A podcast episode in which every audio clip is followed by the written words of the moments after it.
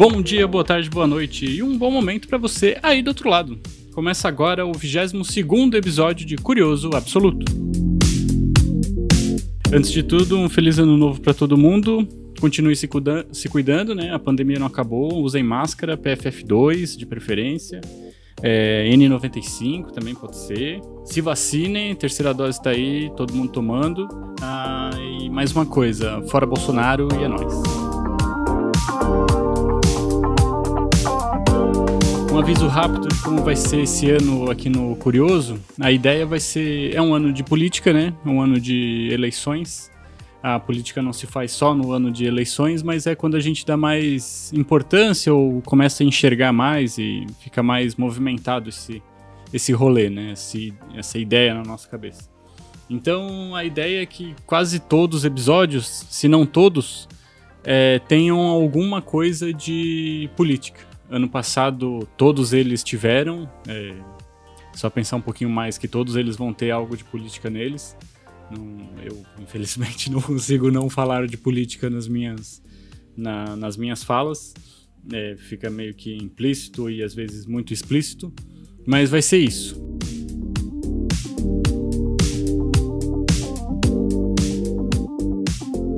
Vocês sabem que a nossa Bacureia tá vindo, né?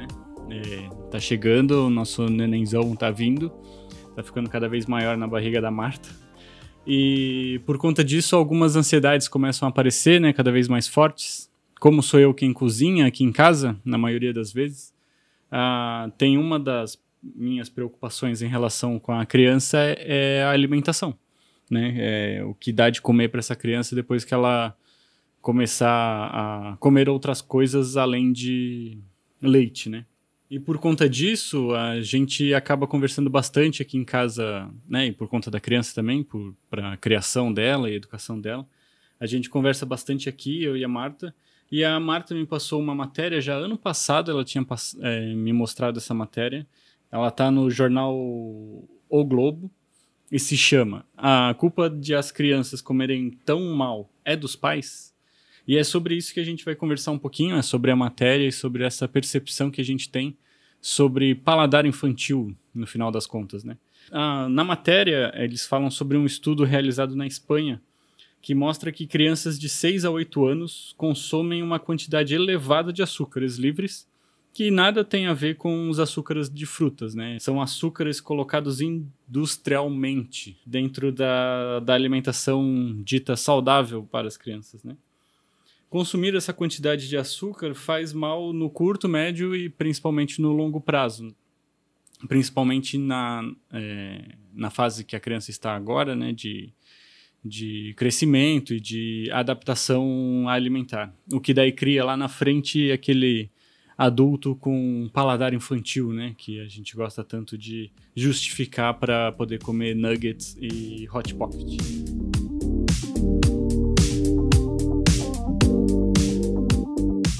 Que o açúcar faz mal a gente já sabe, né? É, e também que diminuir ele é, ajudaria em, a diminuir riscos de doenças relacionadas à alimentação. Isso de que o açúcar faz mal a gente já sabe, né? É, a gente pode não fazer, mas sabe que tomar uma coquinha é, vai nos matando aos poucos. Mas e aí, né? A culpa das crias comerem mal é só dos velhos é, só nossa mesmo, assim? É, só, só os pais têm essa liberdade total de, de dar o que quiserem comer para as crianças? Um liberal, né, no caso da indústria, diria que sim. É eles quem escolhem o, o que vão dar de alimento para criança e eles que se virem. Eu só estou vendendo meu peixe, né? E daí entra um ponto importante na matéria e algo que eu gosto muito, é que os pais não estão sozinhos nessa escolha, né, nessa opção de dar de comer para criança. A gente, infelizmente, acho que em quase todo o globo, tem que lutar contra o marketing e contra a publicidade agressiva e enganosa que existe nesses alimentos ditos saudáveis. Né? Existe uma enorme quantidade de alimentos não saudáveis que cercam as crianças igual a água cerca os peixes. É um trechinho da, da matéria. Grande parte do catálogo de alimentos dirigidos ou anunciados para crianças correspondem a produtos inadequados. e o que mostra um trabalho recente publicado na revista de Pediatria de Atenção Básica e coordenado pelo advogado Francisco José Orruelos, né, porque ele é espanhol, acho que é Orruelos e não Ojuelos, especialista em legislação alimentar, a indústria fala o que eu, o que eu disse lá, em, lá atrás, né? Ela coloca nos pais a responsabilidade de escolher o que dá de alimento, enquanto ela vende o peixe dela cheio de glifosato. Óleo, tem glifosato. Negresco, tem glifosato. Natures Batavo, tem glifosato. Traquinas, super fã, tem glifosato. Baconzitos, tem glifosato. Marilã, tem glifosato. Triunfo, tem glifosato. E as bisnaguinhas, tudo tem glifosato. E a gente paga caro, a gente paga caro, a gente paga caro. Pra ser envenenado. O lucro é garantido, a gente tá ferrado, porque se paga caro. Pra tomar glifosato. Mas é só veneno. Aí eu e a matéria te perguntamos: os velhos têm discernimento para saber o que é um rango saudável? Vocês acham mesmo que dá para competir com os marqueteiros e com todas as os projetos e planos e, e maneiras de confundir ou talvez iludir nossas mentes? E acho que é uma pergunta mais importante que a matéria não faz, mas que tem tem acho que fica ali meio que subentendido, é se a gente tem grana suficiente para realmente comprar alimentos orgânicos, né? Porque acho que se a gente for numa feira de orgânicos, um salário mínimo e o aluguel não, não vai dar pro, até o final do mês. Tem glifosato. Aí nessa questão financeira é que a publicidade talvez se torne mais cruel, né? Ou até mesmo o mercado liberal se torne um pouco mais cruel. Porque por conta da lei da oferta e da- da demanda, ah, para baixar um preço, né, para o preço dar uma baixada, teria que se vender muito mais. Nesse caso, vender muito mais seria, seria uma maneira de dizer que tem muito estoque de tal produto. O que não é o caso de um produto orgânico, já que não dá para estocar produto orgânico e ele estraga muito rápido. Então, a, a publicidade começa a trabalhar em cima e é, e é o papel dela vender o produto estocado, vender o produto da, da indústria. O que implica em ser o produto mais barato. O que hoje em dia é o que cabe no orçamento da grande parte da, da família brasileira. né? Estamos num momento de recessão e cada vez pior. Então, começa-se a ficar ainda mais barato ou mais rentável, ou a única opção que a gente tem é se alimentar mal, né, no final das contas. É se alimentar com o que tem, mas ingerir cada vez mais veneno para dentro da gente e não ter uma alimentação um mínimo balanceada, acho que podemos dizer assim, né? E nesse nesse aspecto, é, os governos não não contribuem porque eles, ao invés de favorecer a, o consumo e a produção de produtos orgânicos ou de produtos não tão violentos, né? Não tão não tão venenosos, é, eles acabam fazendo o oposto e favorecendo cada vez mais as grandes indústrias e mantendo cada vez mais a nossa dieta é, mais porca, né? No final das contas. Óleo, tem glifosato. Negresco, tem glifosato. Natures Batavo, tem glifosato. Traquinas, super fã, tem glifosato. Baconzitos, tem glifosato. Marilã, tem glifosato. Triunfo, tem glifosato. E as bisnaguinhas, tudo tem glifosato. E a gente paga caro, a gente paga caro, a gente paga caro. Pra ser envenenado. O lucro é garantido, a gente tá ferrado, porque se paga caro. Pra tomar glifosato. Mas é Além, só claro, de todo o mercado. e pode. né, que é o- a questão de nossos empregos nos pedirem cada vez mais tempo para eles e menos tempo para a gente, né? Porque até a própria alimentação saudável nos pede um tempo maior, tanto de preparação quanto de até mesmo é, alimentação, né? Você precisa se alimentar mais devagar para se alimentar melhor. né? Acho que eu me fiz entender. Né? E além, claro, da, dos tribunais, né? A própria justiça não não está lá para talvez ou regulamentar ou fiscalizar ou processar é, empresas que vendem veneno em forma de chocolate. E eu, a pior parte é que a publicidade que faz os alimentos é quem regula, né? Quem autorregula essa, essa, esse fazer publicidade. Então é um publicitário limitando outros publicitários a tentarem fazer uma publicidade não evasiva, não enganosa, não predatória, né? não agressiva. Aí eu lhe pergunto, você acha mesmo que publicitário, é, sei lá, tem ética suficiente para poder barrar outros publicitários ou para dizer o que é e o que não é saudável se fazer para em alimentos? Nesse, nesse caso, a gente tem no próprio, na própria matéria, numa pesquisa da Espanha, e tem algumas outras fontes aqui no, no Brasil, falando do Brasil. Na matéria tem uma pesquisa feita na Espanha, só para vocês terem uma pequena ideia de como a publicidade não serve muito para regulamentar o marketing, né, a própria publicidade. Essa pesquisa foi feita em 2008 e mostra a violação da autorregulamentação que chegava a 49,3% a cada, cada, cada, sei lá, 100 campanhas, 50, né, praticamente, é, violavam alguma, alguma regulamentação que a publicidade tinha colocado. Isso em 2008. No último estudo, que se eu não me engano é feito agora em 2020 ou 2000 e 2018, por ali, é, mostra que as violações chegaram a 73,9%. Então dá quase 75% e a, a, talvez a gente aqui que gosta de ser mais extremista, a gente bota um, um quase 80%. Pode ser? Quase 80% das campanhas, então muito mais que a metade das campanhas, né? É, 80% das campanhas relacionadas à alimentação violam alguma autorregulamentação imposta né, ou sugerida pelo CONAR do, da Espanha. O que mostra que a publicidade, mesmo que te diga que ela se regula, que ela se cuida, que ela está fazendo tudo muito bem feitinho, é, ela mesma te diz que essa, essa imagem é meramente ilustrativa. Então, ela coloca a regulamentação, mas também não se importa muito, né? Se dá uma é, saída pelos cantos, se dá uma se dá uma como é que eu vou dizer uma fugida mesmo, né, da, da regulamentação. Ou como o próprio nome diz, né, não leva em conta essa sugestão, né, porque são essa autorregulamentação publicitária, ela não é uma lei, né, não é uma norma a ser seguida, né, vai acabar sendo uma sugestão.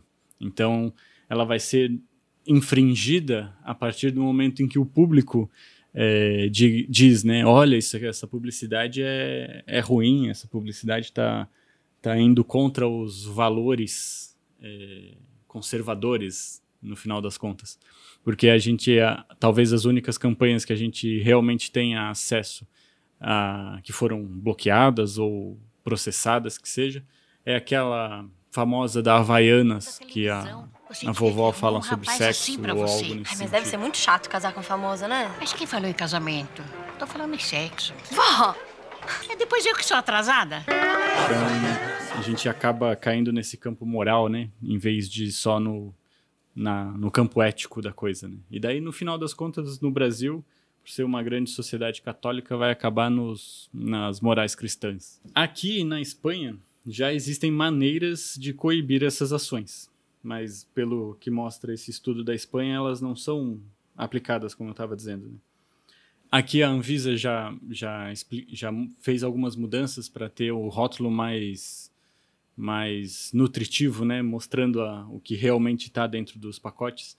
Só que isso não vem da, dessa autorregulamentação publicitária, né? Isso vem do poder público e vem em cima de leis, no final das contas, né? Ou sugestões mais fortes. Aqui no Brasil existem leis para que já podem dar argumentos jurídicos para empresas serem processadas é, por violar essa, essas leis e iludir. Acho que iludir é uma boa palavra. Iludir o consumidor, no final das contas. Né? E aqui, como eu disse antes, e também na Espanha, também é uma agência, é um conselho de publicitários que regula a publicidade. Aqui no Brasil, quem regulamenta, quem, quem autorregula, é o CONAR, o Conselho Nacional de Autorregulamentação Publicitária. E como eu disse antes, você acha mesmo que publicitário é ético? Ou que a ética do mercado, aquela que pede o lucro de todas as empresas, realmente vai se limitar a não ganhar lucro, porque no final das contas você ser ético, né, você ser você seguir uma ética é, limitar alguma coisa, é ir até um certo limite e não passar dele. Isso significa seguir algum tipo de ética, seja ela qual for. Nesse caso do mercado, né, capitalista, é seguir a ética do lucro, então é quanto mais lucro, melhor. Né? Esse, esse é o ponto. E no caso dos liberais capitalistas, ah, quanto mais liberdade de mercado, mais lucro, mais concorrência, e assim todo mundo fica feliz e tudo é autorregulado, né? as coisas rodam nesse ideal lindo deles, que é um pouco estranho. E você pode encontrar, acho que são nove, nove tópicos, nove argumentos sobre por que, por que, que a publicidade infantil deveria ser proibida. E eu aumento, né, mas seria muito radical, o do porquê que a publicidade deveria ser pro- proibida. É, no site publicidadeinfantilnão.org.br. É sugestivo, né? É fácil de lembrar. Então fica, fica como dica esse site. E tem um, e tem um outro que é da, do Observatório Brasileiro de Hábitos Ali- Alimentares. Tem um artigo que se chama Publicidade Infantil, a porta de entrada para produtos ultraprocessados. Tinha, tinha uma época que a galera falava que era maconha, né? A porta de entrada para outras drogas. No caso das crianças, acho que é a publicidade mesmo, né? A grande droga, no final das contas. Esse rolê sempre de brigar contra o capitalismo é um rolê muito cansativo até e muito desesperançoso, mas como o Daniel Munduruku escreveu no Twitter, a gente, né, ele no caso, ele se apegou à esperança, então ele não pode ir contra essa ética da esperança, então ele tem que ter esperança, ele é obrigado a ter esperança. E eu concordo com ele, eu acho que sou um filho da esperança, minha mãe tem esperança, meu pai tem esperança em alguma coisa. Aqui em casa todos nós temos esperanças de alguma coisa. Então a gente segue tentando, é, de alguma maneira, seja ela qual for, a, menor possível, você falar para você conversar sobre ações anticapitalistas em qualquer ambiente é sempre é sempre válido, sempre muito importante. A gente pode não estar caminhando na rua ou não pondo fogo em bancos. A vontade e a esperança de que um dia o capitalismo realmente seja derrotado, seja superado e a gente passe para um outro sistema econômico, algo mais saudável, como até mesmo a gente vem falando nesse episódio inteiro. A gente né, tem esperança que isso um dia aconteça. E para dar uma esperancinha a mais, vou deixar com vocês algumas algumas indicações do que dá para fazer talvez para pensar diferente desse padrão publicitário e marqueteiro em cima das comidas, mas também em cima de tudo. Porque a gente hoje vive num ambiente extremamente publicitário, extremamente publicitizado, pode ser. Só de você ir do, pro outro lado, né? Só de você ir contra ou ir ou questionar e ser crítico a isso tudo, já é algo muito importante, saca? Já te vai fazer te já te, já te faz pensar mais do que só a, a automatização da vida, né? Que é o que a publicidade e, e o que o capital gosta de implementar. Então, para isso, a primeira coisa que eu digo é busquem políticos que tenham em sua base principalmente o ouvido aberto ao povo e às grandes, às grandes massas, e não apenas ao empresário, não a, a esse clubinho do bolinha do empresariado, ou até mesmo das Marinha ou Luizas, que seja, né? O grande empresariado brasileiro, que no final das contas é quem realmente consegue chegar na política e quem realmente tem força, dinheiro e poder de ter amigos políticos e coloca amigos, familiares dentro da política, não porque eles acham que podem realmente fazer algo pelo Brasil, mas porque eles não querem perder os seus milhões a cada mês. As outras dicas são menos radicais ou menos chatas, né, já que ninguém gosta muito de política. E, se, e é seguir no Instagram o Comida Saudável para Todos. E a Ju, que é a dona desse Instagram, né, a criadora desse Instagram, Também tem um podcast chamado Jornal do Veneno, e ela fala sobre a indústria alimentar brasileira e desce o cacete nela, né? Porque ela sabe a quantidade de veneno que essa indústria gosta de fazer a gente comer. E a outra dica, que é um vício da mais nova mamãe aqui de casa, que é assistir as lives do Casimiro reagindo às comidas da Nina. A, a Thalita, que é a mãe da Nina, que tinha um canal no YouTube, o canal ainda tá, tá existindo. Ela é alguém que se preocupa, talvez por ser mãe, ou talvez só por gostar de fazer, mas se preocupa com a alimentação das suas crianças, então as, a alimentação delas é extremamente saudável. Alguns da, ela tem seis filhos, acho que são dois que têm intolerância à lactose, alergia à lactose e ao glúten. Então a alimentação deles é bem rigorosa. A dica grande mesmo é assistir esses vídeos do Casimiro reagindo às comidas da Nina, porque as lancheiras da Nina, né? Porque é a Talita mostrando as lancheiras e a, a montagem das lancheiras, cheias de fruta, cheia de verdura e cheia de pepino. É isso, galera. Valeu. Procurem a gente nas redes sociais. Eu sou o Guilherme e a gente fica por aqui. E até a próxima. É isso. Beijos, seus lindos.